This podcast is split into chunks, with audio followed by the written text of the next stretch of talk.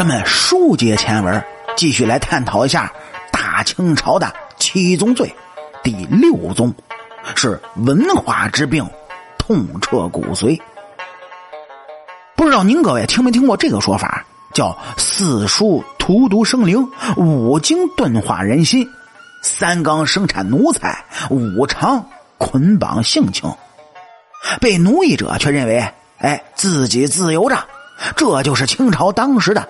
文化之现状，所有这一切呢，都有一个总病根那就是帝制，那就是自私，贵族们的自私自利。这自从明朝的老朱朱元璋将经典中移除了这么一句话，叫“民为贵，社稷次之，君为轻”，然后又将程朱理学奉为经典之后，这中国的文化就进入了欧洲中世纪期的。黑暗时期，那么清朝为什么几乎完全继承了明朝的一切制度？那是因为这符合清朝贵族的利益。一个功名，一张试卷，就能让天下的读书人为之剃发易服。这样完美的传统文化，清朝朝廷这不用呢，才是傻子呢。你就比如在明朝的末年，当三千浮丘山的道士保家卫国而血染峡谷之时，全国上万名秀才却是连夜剃光了头发，手拉手的进京赶考去了。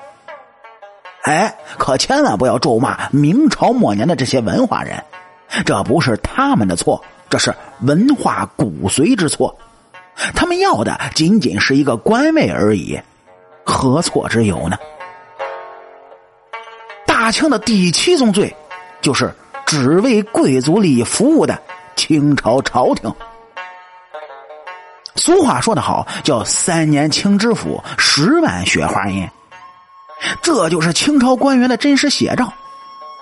无论是《红楼梦》，还是《儒林外史》，以及《官场现形记》，只要您各位用心去看，您就会发现，这清朝的当官者。这家里是萧舍淫逸，毫无廉耻。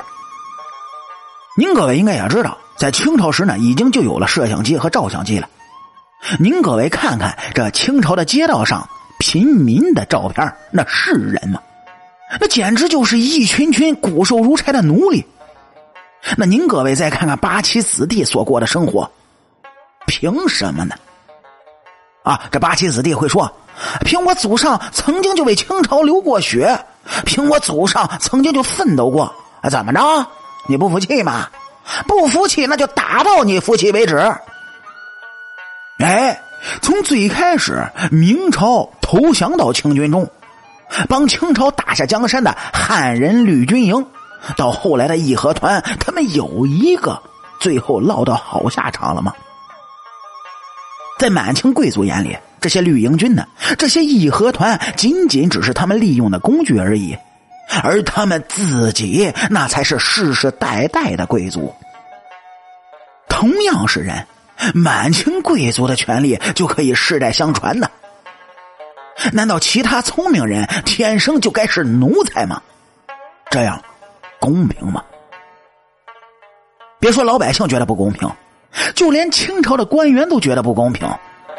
这也是后来他们起来反抗清朝朝廷的重要原因之一。他们也不想世世代代的都当清朝朝廷的家奴。当咱们盘点完清朝的这七宗罪之后，你还会站在清朝统治者的角度去骂清朝的留学生、骂反抗清朝的百姓和官员吗？而对于咱们前面所阐述的清朝七宗罪，您各位认为，咱们冤枉了大清朝了吗？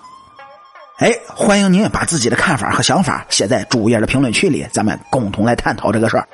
主播跟您各位保证，我看到之后会第一时间给您回复。同样，也希望您各位在听故事的同时呢，能够帮主播点赞、评论、转发和订阅。